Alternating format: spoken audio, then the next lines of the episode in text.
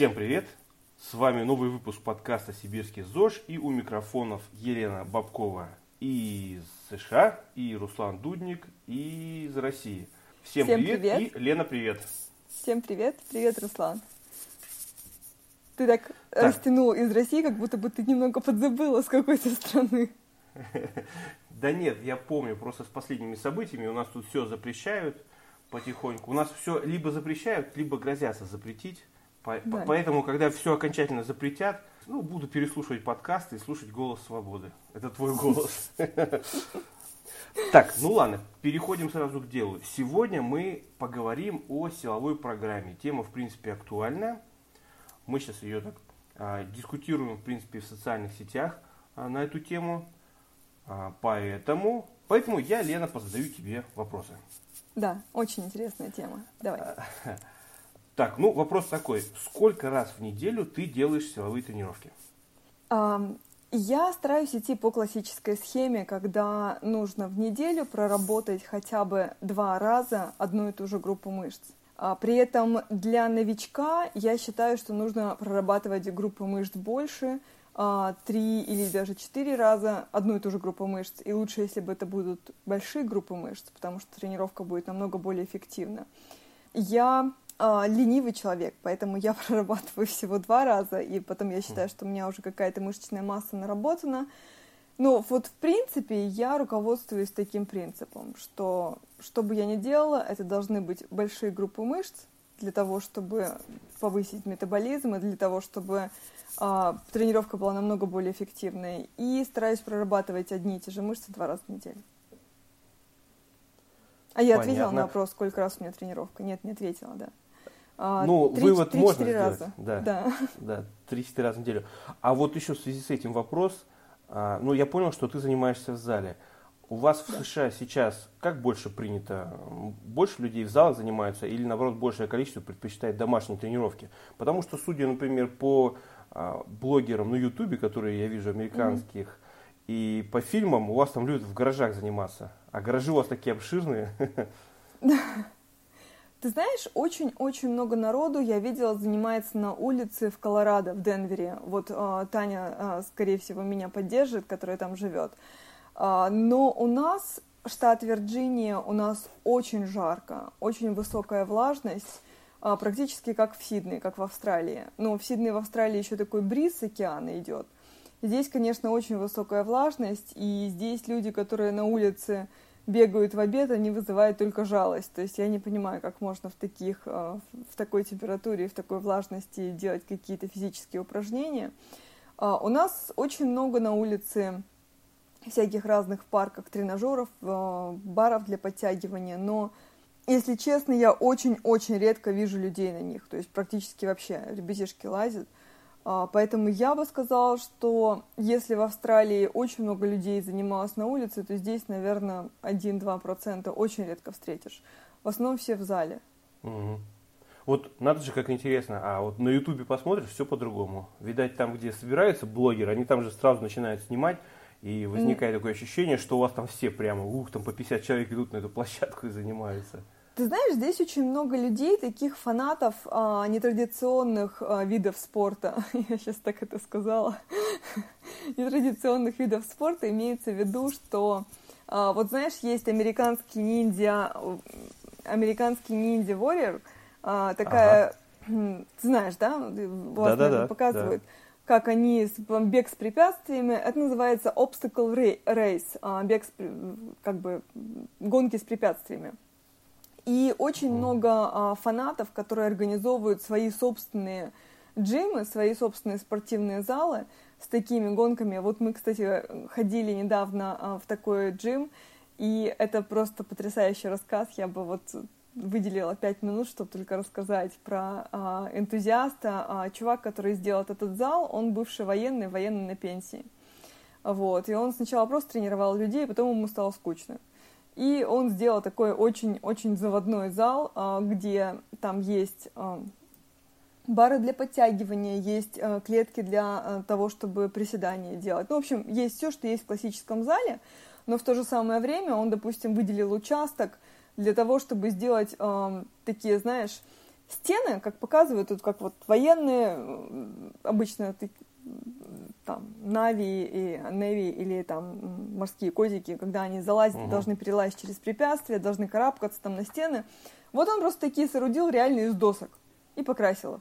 То есть, знаешь, такие устойчивые с большими ногами, но как бы они стоят, и ты через них можешь угу. лезть. И вот он продумывает такую тренировку, что сначала там ты толкаешь там какую-нибудь тяжелую штуку, потом ты несешь какое-нибудь бревно на себе, потом ты лезешь через эти препятствия, потом ты еще что-нибудь делаешь. То есть, в принципе, они все те же самые физические упражнения, но они очень весело сделаны. И он еще такой заводной э, парень, как он. Он, допустим, я перелажу там через очередной забор, он мне говорит, а теперь представь себе, что с тобой зомби гонятся. И он так это очень красочно сказал, что я сразу же представила. Вот, ну то есть вот таких вот фанатов своего дела здесь очень много, потому что вот э, Мишка, допустим, он ходил, и ему очень интересно было пройти паркур. Не знаю, что такое паркур, да, когда там uh-huh, uh-huh. лазят через препятствия. И вот ребятишки, причем совсем молодые, там типа 16-18 лет, они тоже в каком-то гараже сняли какой-то гараж большой такой, который, ну, производственный.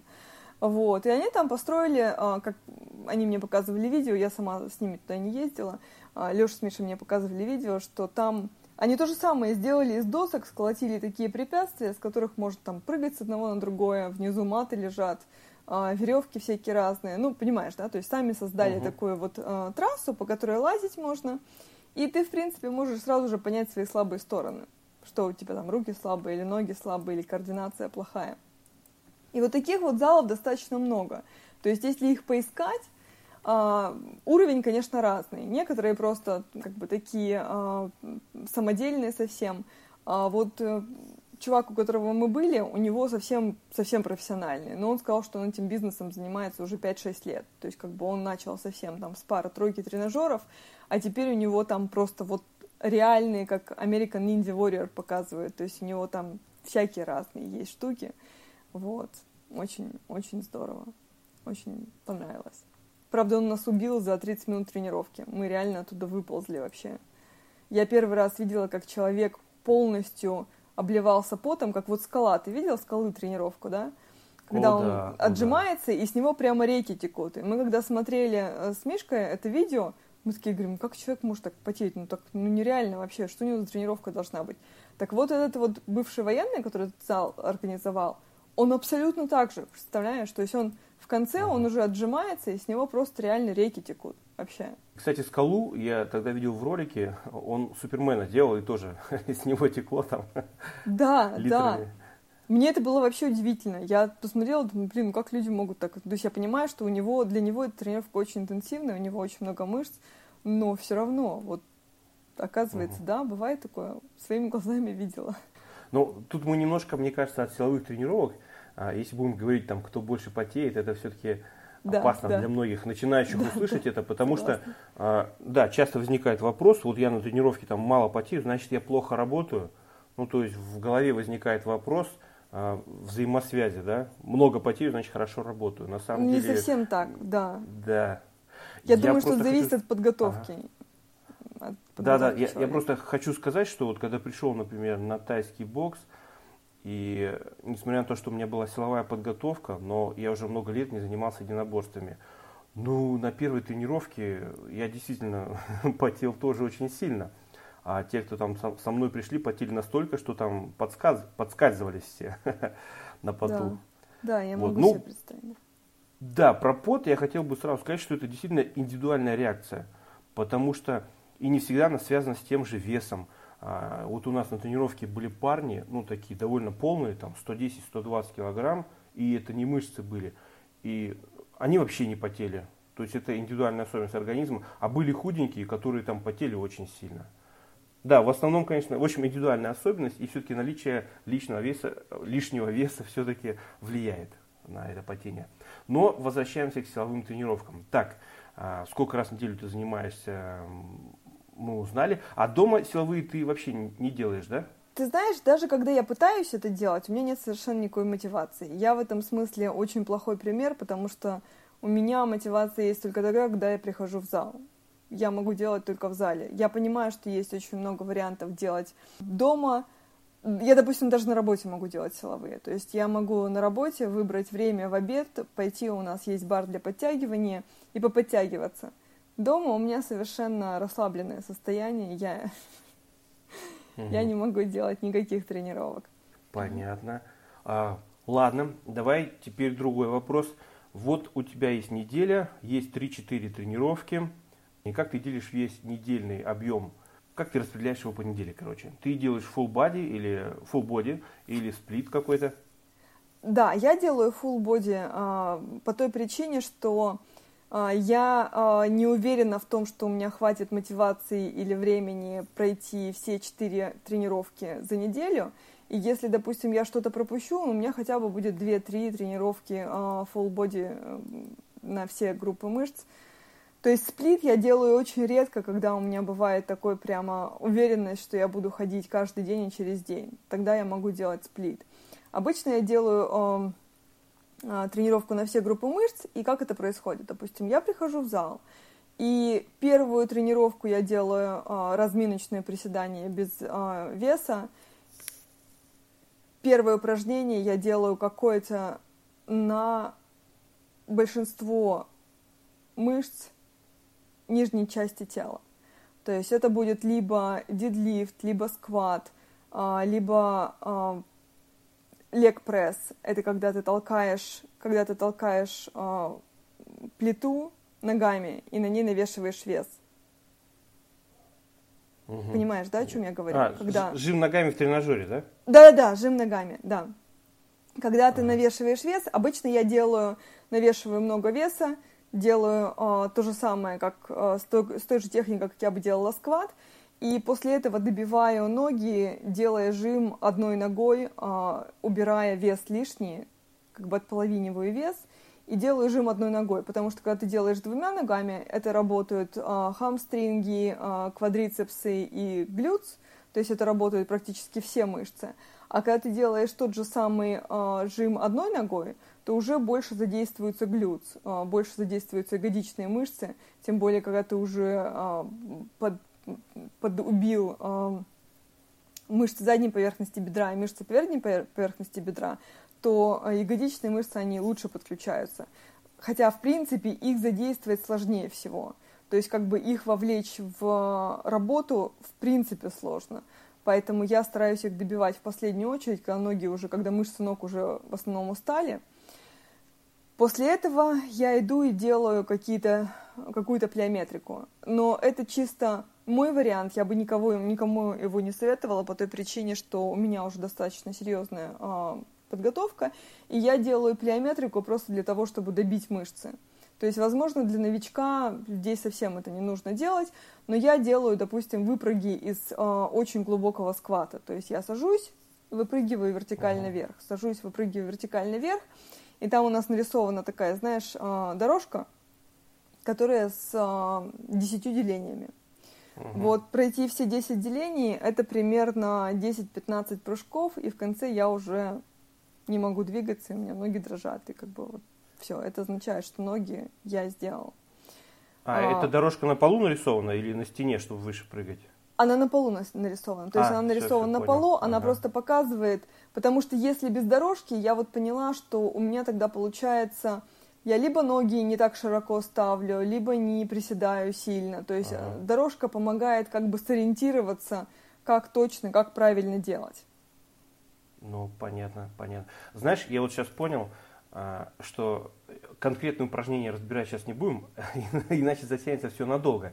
Да. Я сейчас просто вот пишу серию заметок про упражнения, и я решил разделить упражнения на четыре категории. Это лучшие упражнения, упражнения так себе, худшие упражнения. Когда я написал лучшие упражнения, ну, а, читатели нормально прореагировали. Когда я написал упражнения так себе, а, там уже начались вопросы. А вот сегодня я планирую заметку худшие упражнения. Сейчас пока разбираю только переднюю часть бедра. И там будет еще больше вопросов, потому что задену любимые упражнения многих. Ну, бесполезные упражнения вообще не рассматриваю. Этому mm-hmm. лучше потом отдельный каст э, можно посвятить. Но продолжаем сейчас тогда дальше. Итак, ты делаешь full body. А, сейчас ты рассказала про ноги, какие делаешь базовые упражнения. И давай вот дальше тренировку. Какие упражнения делаешь после того, как проработала переднюю и заднюю часть бедра? А после этого я иду и прорабатываю а, широчайшие мышцы спины, потому что эти мышцы, они самые большие после мышц ног, и они выполняют очень важную функцию, держа позвоночник прямо, с учетом того, что я сижу целый день и эти мышцы у меня самые слабые, то есть они как бы не вовлечены вообще никак в работу, то я считаю, что я должна их прорабатывать с двойной силой, поэтому я делаю обычно упражнения на них точно так же, какой-то с большим весом, чаще всего для меня это подтягивание. То есть или подтягивание, или а, тяга верхнего блока широким узким хватом. И после этого я добиваю их, а, с, делаю а, то же самое с гантелями или а, тяга к поясу в наклоне. В общем, делаю с легким весом, но с большими повторами, просто чтобы добить эти мышцы и вовлечь, как она называется, называется, в общем, те second fiber muscles, те мышцы, которые должны работать на выносливость. То есть, когда ты делаешь с большим весом, ты прорабатываешь мышцы, которые силу качают, а когда ты делаешь с маленьким весом, с большими повторами, ты задействуешь другие мышечные волокна, которые более как бы а, рассчитаны на а, выносливость. То есть таким образом я стараюсь добить широчайшие. Это я делаю практически в каждой тренировке. Но еще в одной, в двух тренировках в неделю я стараюсь включить а, квадрицепсы, это мышцы передней поверхности бедра, изолированно их качать, и мышцы груди, грудные мышцы, да, правильно так mm-hmm. они называются? Да, да, да. Почему я их включаю реже, почему я их включаю всего в одной-двух тренировках? Потому что, я уже рассказывала, проводились исследования на космонавтах, на астронавтах, то, что когда они приезжали, прилет, прилетали а, с своих а, а, орбитальных станций и восстанавливали мышечную массу, заметили, что те мышцы, которые впереди, они восстанавливаются намного быстрее, они, в принципе, вовлечены в любую работу каждый день. То есть их наработать значительно проще, чем мышцы спины и а, мышцы задней поверхности бедра и ягодичные. Поэтому как бы я их стараюсь включать в работу в два раза меньше. То есть я уделяю им время на одной-двух тренировки в неделю всего лишь. Это речь про грудные мышцы, да? Грудные мышцы и мышцы передней поверхности бедра. То есть те мышцы, которые угу. впереди. Мышцы пресса я вообще никогда не качаю. Угу, понятно. Вот, кстати, хотел бы сделать ремарку ты причину назвал, да, вот это исследование, которое на космонавтах проводили, да. а, а я уже с точки зрения плоскостного тренинга вот тоже считаю, что а, многим, ну, тем, кто только начинает, угу. лучше упражнения на мышцы спины и на заднюю поверхность ног, то есть и бицепс бедра, и ягодицы, и выпрямляющие мышцы спины лучше делать чуть-чуть больше. Ну, вот как мы помним, там теория плоскостного тренинга, она как бы гласит о том, чтобы все а, мышцы, противоположные мышцы группы нагружать одинаково, одинаковым количеством повторений, чтобы не было а, такого разнобоя. Но вот вначале, мне кажется, действительно давать можно большую нагрузку. Сейчас вот очень интересно, ты как бы дала еще одну причину, почему так нужно поступать. Да, потому что получается так, что как бы они не вовлечены вообще в ежедневную жизнь, потому что, допустим, мышцы спины, это они разрабатываются тогда, когда ты, допустим, гребешь или тянешь к себе угу. канат. угу. Мышцы ягодичные, они вообще очень редко подключаются к работе, только даже, даже у пловцов они не так задействованы. Поэтому я тоже считаю, что над ними нужно, им нужно уделять особое внимание, потому что они вообще никак не задействованы в нашей ежедневной жизни. Ну, вот я, кстати, еще замечаю, э, многие, кто занимается калистеникой, просто упражнениями со своим весом тела, угу. они делают акцент только на три упражнения. Отжимания, подтягивания, приседания. И это, в принципе, нормальный такой минимальный комплекс, но он довольно ущербен, если вот нету ничего на заднюю часть. Хотя считается, что если глубоко приседаешь, она немного задействуется, конечно, но мне кажется, ее отдельно все равно обязательно нужно прорабатывать. Это просто ради нашего здоровья. И причем, да, вот если мы прорабатываем вот заднюю поверхность ног, это, конечно, не так сильно влияет на внешний вид, как вот вышеперечисленные упражнения, но очень круто влияет на здоровье наших суставов, связок, а, вот в силовых тренировках. Так, ладно, мы разобрали ноги, спина, грудь. Дальше мышцы плечевого пояса ты тренируешь тоже в эти тренировки, когда в фулбоди? Я к сожалению, не тренирую, у меня на них не остается времени, и я стараюсь э, задействовать э, полные, полную, э, full range of movements, а, полный... Сейчас, подожди, я соображу, как это сказать. Я, я стараюсь задействовать а, полное движение рук при подтягивании для того, чтобы были вовлечены все мышцы, бицепсы, трицепсы, в том числе на негативной фазе, когда отпускаешь бар или когда а, опускаешь тело, то очень хорошо задействуются на негативной фазе а, трицепсы и дельты. То есть как бы это мой, а, это мой путь проработки а, мышц плечевого пояса, отдельно я их не прорабатываю никак. Потом у меня есть еще такой нюанс, я не работаю на, трапе, на трапеции, то есть я не делаю тягу э, горизонтального блока, но только по той причине, что у меня есть травма, ну даже не травма, у меня есть особенность, которую я выяснила, помнишь, я тебе говорила, что у меня угу. э, выскакивает э, ребро из э, сустава, и выяснилось это потому, что, оказывается, у меня есть дополнительная ромбоидная мышца. То есть у всех людей они пара с одной стороны, пара с другой. У меня их три с одной стороны, три с другой. Поэтому у меня получается, что они чуть-чуть сильнее. Но вообще нет ни у кого одинаковых мышц. Есть особенности такие отклонения. У 5% а, людей есть вот такая особенность, что больше мышц. А, вот у меня есть больше мышц.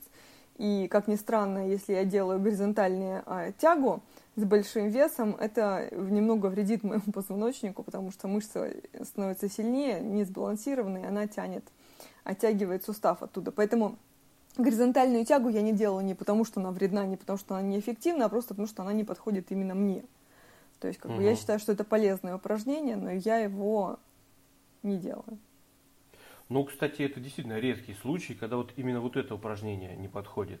Да, а, особенно обычно если оно... делать его да, особенно если делать его там в супер полезном варианте, там на каком-нибудь тренажере, где ты грудью упираешься. Да, да, вообще это вот. самое, самое безопасное упражнение, оно вообще самое полезное такое, но вот как-то так получилось, что... Угу. Не, ну его можно сделать опасным, например, а, делать с большим весом в наклоне без да. упора, то есть двумя руками да, сделать. Да то да, в начале поясница хорошо справляется, но чем больше веса, тем это все сложнее. Да. Я имею в виду, что вот тот вариант, который ты описал с упором, оно, в принципе, достаточно безопасный, и как бы любой человек может его делать, ага, ага. кроме тех, у кого а... есть лишние мышцы. Знаешь, я вот сейчас э, слежу тоже за атлетом, э, который в Канаде проживает, филиппинского происхождения. Если я правильно его называю, Кейн Сумабат. Вот ты его, наверное, тоже знаешь. Я просто, наверное, это, я его так произношу, поэтому сразу непонятно. Вот, Кейн ему сейчас... Да, да, да. Или вот, ну, набери там в гугле, посмотри. А, мне он просто очень а, как бы нравится. Он тренируется с 18 лет, сейчас ему 50 исполнится а, в этом году или в начале следующего. И он вот постоянно занимается и чуть-чуть там добавляет еще такие упражнения, типа горизонтальный вис, там, ну, на турнике и так далее. Чего себе, ему Форм... 50? Вау. 40, 49, вот, с хвостиком. Чего себе. Просто набери его, очень интересно. А, Я его вижу, период... да, да. Да, Вау. да, его периодически банят э, в разные аккаунты, потому что там на него это э, спамеры каким-то образом жалуются, потому что он практикует гибкую диету. Мы сейчас можем уйти в эту тему, но, кстати, гибкой диете лучше отдельно потом посвятим тему. Угу. То есть он постоянно там наяривает всякую лапшу там с кетчупом, а мороженое, короче, ест. Причем, мне так интересно, он сидит перед телевизором, ставит mm-hmm. кухонные весы, mm-hmm. ставит этот э, ящик с мороженым и начинает фигачить мороженое. Mm-hmm. Вот, и там на весы смотрит. То есть постоянно ест всякие там пончики, а, но все четко в колораже. Вот, у mm-hmm. него колораж, он хорошо себя разогнал, то есть mm-hmm. на его рост и вес, у него там 175 рост, а вес там 80 с чем-то. У mm-hmm. него колораж 3600, и это поддержка. Ничего себе. Вот, 3600 калорий. Но, но отвлеклись от темы силовой программы. Про него угу. мы обязательно посвятим а, ну, другой подкаст, потому что он очень угу. интересный атлет. И главное, у него такой опыт, 30 лет занятий. И, в общем, короче, я за ним уже два года слежу, и есть очень интересно о чем рассказать. Так, да, а, про упражнения. Что еще ты добавляешь на тренировке, или ты все заканчиваешь уже после того, как мышцы груди потренируешь? Ноги, спина, я... грудь? Я, когда заканчиваю тренировку, обычно тренировка у меня 40-45 минут силовая. Когда я заканчиваю тренировку, я иду на э, эллиптический тренажер или на беговую дорожку и делаю в течение 10 минут три интервала высокоинтенсивных. То есть я, допустим, бегу очень быстро а, 20-30 секунд или на эллипсе включаю очень большое сопротивление, самое тяжелое, и делаю в большом темпе 20-30 секунд, потом 2 минуты отдыхаю, 20-30 секунд, 2 минуты отдыхаю, последний сет. Так у меня получается где-то примерно 10-15 минут. И после этого я иду растягиваться. После этого я растягиваюсь где-то 5-10 15 минут. Нужно больше, угу. конечно, но как бы у меня получается 15-10 минут. То есть у меня тренировка получается полтора часа. Но из этих полутора часов я на силовой провожу только 45 минут. А почему ты считаешь, что нужно растягиваться больше 10-15 минут? Я вот считаю, наоборот, два раза меньше. 5, максимум 10. После вот. тренировки, я имею в виду. Я поняла, что почему-то я становлюсь деревянной слегка. То есть у меня очень тяжело стало с растяжкой, поэтому я стараюсь больше времени этому уделять. Я не знаю, может быть, у тебя а, больше в этом продвижении. Я начинаю замечать, что у меня как-то не, не, не такая большая эластичность стала, поэтому я стараюсь как бы ее наработать. Э, я имею в виду, что просто получается так, что я стараюсь этому больше времени сейчас уделять. Вот. Не, Все, не я, потому я тебя что... понял. Да, ага. да, да. То есть не потому, что это должно быть... Да. Да. да. Короче, как у занятого человека, у тебя э, расписаны все, все время, и ты просто используешь его максимально эффективно. Да, абсолютно. То есть я просто начинаю растягиваться, когда у меня тело все разогрето. И просто угу. потому, что как бы я хочу это э, эластичность и растяжку чуть-чуть э, подогнать под свои стандарты. Вот. Ну, знаешь, я вот хочу сказать, что я читал одно исследование, Правда, я ну, не скажу, что можно ему там доверять сто процентов, потому что оно длилось, оно три месяца, там были контрольные группы. Угу. Так вот, большинство людей уже знает, что растягиваться перед силовой тренировкой категорически нельзя. Это ослабляет э, мышцы, угу. ослабляет связки, сухожилия и может привести к травме на тренировке. Но что касается после тренировки силовой, я, например, тоже придерживаюсь того, что растягиваться нужно не для развития гибкости, а для расслабления Заминки. мышц. Угу. Да, для заминки, то есть для расслабления мышц. И вот в этом исследовании было, значит, его суть в том, что если сильную делать стретчинг после тренировки, там на уровне 30-40 минут, именно для mm развития гибкости, то mm это снижает эффект от силовой тренировки. Но я вот, честно говоря, вот эти, да, я ну, не очень понимаю такие исследования, вот как это зафиксировать, что снизился эффект, какими объективными показателями. Да, я а... согласна. Это очень странно. Обычно, обычно можно зафиксировать эффект от силовой тренировки только биопсии, когда берется э, сечение мышечной массы и видно, насколько она там стала сильнее или прибавилась. Да. Нет, там Но... биопсии не было, они уровень силы заменяли. То mm. есть одна группа делала там обычную 5-10 минутную заминку, и mm-hmm. через некоторое время, там через 15 э, минут, через 30 и через час проверяли уровень силовых возможностей. И вторая группа, они делали стретчинг там на 30-45 минут, такой довольно серьезный, и у них тоже уровень силовых возможностей проверяли. И вот у этой второй группы он был значительно ниже. Угу. Ну, а что, какой вывод из этого можно сделать? Ну, уровень силы стал немножечко ниже после тренировки. Ну, как бы ну, мне это, кажется, это... так это натянуто. Да, я согласна. А потом кто э, из э, нормальных людей, кто старается поддержать форму, кто уж так сильно Э, упирается на уровень силы, ты все равно не будешь бесконечно сильным. Согласись, это всегда будет какое-то проседание цели, потом ты снова будешь к ним возвращаться, чуть-чуть слабее, будешь чуть-чуть сильнее. Но ты так оптимистично, с таким энтузиазмом сказала про это исследование, я почему-то засмеялась, что я сразу же готова была поверить. На самом деле я согласна абсолютно с утверждением, что нужно растягиваться даже не для того, чтобы увеличить растяжку, а для того, чтобы успокоить мышцы, для того, чтобы их расслабить. Потому что у меня вот именно так и работает. То есть как бы я считаю, что да, это очень такой полезный эффект. И причем в статике. То есть я всегда делаю после такой тренировки именно статику. Динамику вообще, в принципе, редко делаю, только утром во время гимнастики, но она к растяжке не так сильно относится. Да, я тоже в статике делаю. То есть я стараюсь ага, аккуратно ага. так. Так, ну как-то мы разобрали вроде то, чем ты занимаешься. Вот, я а могу сказать, смотри... что я еще ага. делаю после силовых. После силовых еще Конечно. я иду в сауну. Я иду в сауну не, того, не для того, чтобы потеть. Тут некоторые люди с ума сходят, потеют. Я иду в сауну тоже для того, чтобы успокоить мышцы, чтобы как бы а, чуть-чуть их а, нагреть и чтобы они расслабились.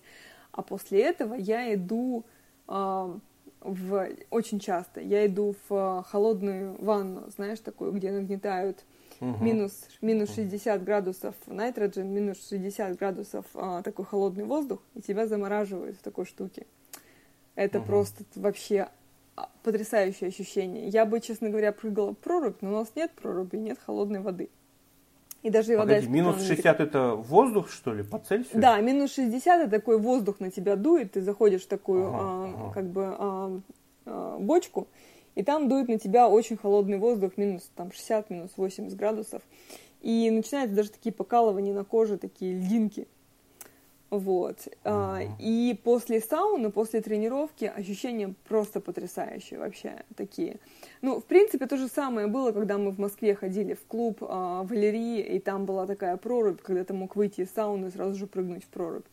В принципе, я бы не рекомендовала этого а, неподготовленным людям, потому что это очень опасно. Можно спазм сосудов быть и сердечный приступ. Вот. Но а, те, кто это практиковал, такой экстрим, они поймут, как это прекрасно. Про воздух сейчас вспомнил. Знаешь, я после вуза по распределению попал в Братск работать. Небольшой северный город у нас здесь. И да, я знаю, это сказала, тем... Да, температура минус 60. Однажды я утром в 7 утра вышел, шел на работу, и у нас была температура минус 54. Mm-hmm. И я, мне прям стыдно говорить. Вот. А, такое интересно так было. Ветра не было, я слышу, звенит что-то. А вот, ну, вот звенит воздух, не знаю почему, вот на таком морозе он. И у меня, как у всякого русского человека, дебильная мысль возникла. Ну, а что вот если вот сейчас лизнуть что-нибудь железное? Ой, только не говоришь, что ты это сделал. Ну, слушай, ну я же не совсем дурак. Дождался, когда 30 градусов стало, и тогда лизнул.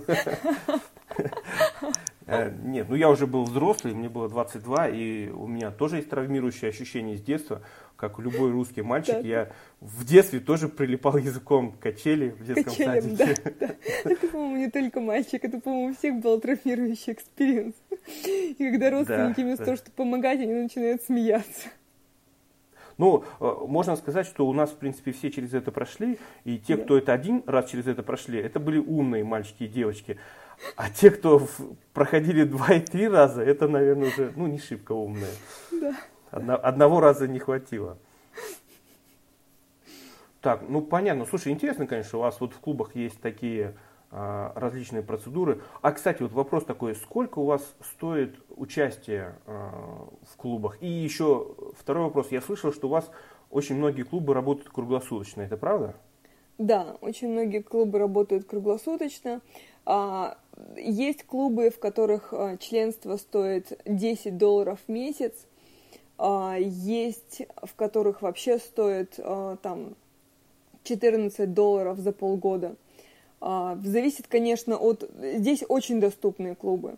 Мы, допустим, ходим в достаточно дорогой, один из самых дорогих клубов, но мы ходим по той причине, что у них есть сквош-корты, знаешь, как теннис, только об стенки об стенку играют. Угу. Да, да. И у нас, ну, и у нас Мишка тут. Да, и у нас Мишка туда ходит. И у нас получается, мы платим 100 долларов за троих за месяц. А, угу. И как бы получается 30 с лишним за человека. Но там а, три бассейна, сауны в каждой раздевалке, два вида саун, финская и турецкая. А, сквош-корты, бассейн а, с сауной на крыше и, в общем, там чего только нет. То есть, как бы он считается одним из самых дорогих. Угу. Вот. Поэтому, как бы, это не показатель. Обычная цена это примерно 10-14 а, долларов а, в месяц.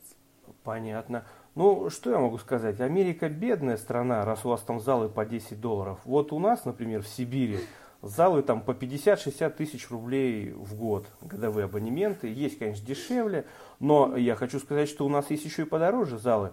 Вот у нас два года назад открылся зал, а, который вот средний ценник был 50-60 в год, а в этом зале, короче, были абонементы 100-120 тысяч рублей. Себе. Ничего себе. Вот. И я думаю, там, кто вот из Америки слушает, вы там эти рубли вообще не понимаете. Ну, я могу себе это... представить, сколько это. Это вообще, конечно, да, с ума сойти. Потому что здесь, допустим, зал, который за 10 долларов в месяц, он будет ага. такой же потрясающий, как наш, допустим, да, но там, допустим, ага. не будет там бассейн или сауна. Там будет только один бассейн, допустим, не будет второго или третьего бассейна. Или там, допустим, не будет специализированных теннисов. Или... То есть у нас вот на работу ходят чуваки, которые ходят в зал за 10 долларов в месяц.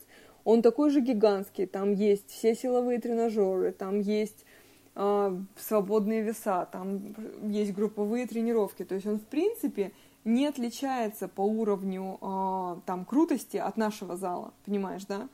Только uh-huh, у нас, uh-huh. допустим, есть просто дополнительные какие-то штуки, типа вот, допустим, сквоша для Мишки. И у нас просто так получилось, что он любит этот вид спорта, и так бы нам пришлось платить за дополнительные за аренду кортов. А так он, получается, может ходить а, в спортивный зал и сразу же на сквош. То есть мы даже как бы экономим. Мы не платим отдельно ну, за аренду. Понятно. Вот. Ясно. Слушай, Лен, а ты в своем зале встречала каких-нибудь там американских знаменитостей, актеров? Ты знаешь, в зале нет. А, наверное, потому что у нас такой город, в котором не особенно знаменитости а, живут. Но вот я а, в кафе вчера встретила а, актрису из Homeland, а, Клэр. И Клэр я Дэйнс я... из сериала Клэр... «Родина». Перевожу да. для наших русских. А, это сериал «Родина», вот он как называется да. у вас, «Родина». Вот, и я сначала была, знаешь, такая overexcited, я была такая просто вообще в восторге от того, что это... Она так очень классная. И я хотела ее потихонечку сфотографировать, но потом, когда все стали так же, как я, себя вести и просить у нее автографы и спрашивать, кто она такая, мне стало так стыдно, что я решила отстать от нее, потому что человек зашел кофе с булочкой попить, а все до нее докопались. Поэтому я это, скромно просто сидела в стороне. Вот. Алёха мне стал говорить, что если бы это был скала, ты должна была бы подойти и сделать интервью с Русланом. Я говорю, да, да, если это будет скала, я точно подойду, я обязательно подойду. Не, я про скалу смотрю, когда он ролики все время выкладывает, он вечером там поздно со съемок возвращается, mm-hmm. и весь путь там до его дома или там до куда он едет, а, стоят фанаты. И он периодически останавливается в своей машине, там стекло опускает и там начинает с ними. И часто над ними человек. угорает. Пост... Не, он, он постоянно над ними угорает, мне так нравится. Он такой, эй, ты мой фанат тут, да, ну и иди типа нафиг, не буду тебе ничего тут. О, такой удивляется, лицо удивленное. И скала отъезжает несколько метров, потом останавливается, опускает стекло. Да ты что, я пошутил, давай иди сюда. И он это постоянно делает. И вроде бы все это фанаты знают, но каждый раз они удивляются такому приколу. Да. Красавчик, короче, красавчик. Вот. Да, ну вот у нас в зале, я не знаю, у нас э, вообще мы знаем всех, кто туда ходит, потому что мы ходим регулярно, и понимаешь, одни и те же люди ходят. Uh-huh. Вот. Но как-то да, знаменитости не видела. Есть очень много блогеров, которых можно сразу же вычислить. Они начинают себя записывать, как они упражнения делают, там, разговаривать, какое-нибудь видео наговаривать. Я всегда смотрю и с таким уважением, я понимаю их труд, теперь уже ага, я понимаю, сколько ага. труда вложено. Я стараюсь не светиться на заднем плане, знаешь, звуку не мешать, ну, в общем, а даю сейчас человеку еще, возможность знаешь, записать. Ага, я видел русских э, фитнес-блогеров, э, сейчас и стали популярны беспроводные микрофоны, и можно находиться на большом удалении от камеры. И вот он э, ставит камеру, например, куда-нибудь на скамейку или в уголок на полу, ну, видно, что да, он да. на полу стоит, так снимает угол, объем, угол угу. съемки.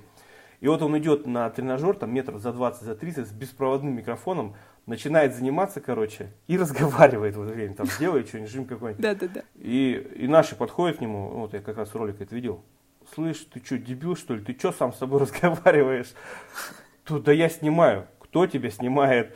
И вот, вот эта вот русская вот непритязательность, вот это, и вот я с тобой согласен, что ну, уважаю, конечно, таких людей, которые, вот, несмотря на вот это окружение, могут так вот позволить себе вот да, а, и да, вообще. разговаривать. Я однажды, однажды читал, парень в интернете пишет, сегодня я шел по Невскому, и вдруг вижу, передо мной идет мужик. Просто развернулся и пошел в другую сторону. И я был в таком восторге от этого мужика. Я бы так не смог. Вот Правда. Я бы, я бы там встал бы, помолчал бы, что-то побормотал бы губами, сделал бы какой-то вид, развернулся и только как будто бы что-то вспомнил и потом пошел обратно. То есть, Бедные ну, у нас люди. вот это, да, советское мышление затырканное вот это. Да, мне, мне, мне иногда очень обидно, что о, ты делишься своими знаниями в недружелюбном пространстве русского интернета, потому что э, на самом деле, вот я смотрю англоязычные форумы, любая, даже самая ложовая информация, которая совершенно вот неправда, там, знаешь, какую-нибудь херню вот реально пишут, типа вот пресс качайте и все будет классно. И люди благодарят. Даже, даже то, что вот люди, даже большинство из них там профессионал, даже они понимают, что это фигня все, что не нужно это делать, они говорят, да, спасибо, что ты нас мотивируешь, делишься знаниями, просто потому что, ну, это, это приятнее поддержать человека, чем сказать ему, там, ты дурак, иди нафиг, понимаешь, да? Вот. Потому что это никому не поможет, то, что ты там наезжаешь на человека. А если человек хочет делиться своими знаниями, особенно если он там профессионал, если он делится очень ценными знаниями, то лучше человеку помочь, лучше поддержать его, лучше его мотивировать и как бы сказать приятное слово, чем сказать а, плохое. И я тут говорю, основываясь на своем собственном опыте, потому что я, собственно, почему у меня пропала мотивация вести блоги и видео и все остальное, именно потому что мало кто себе представляет, какое количество негатива и негативных комментов ты начинаешь получать, а, когда твой канал становится популярным.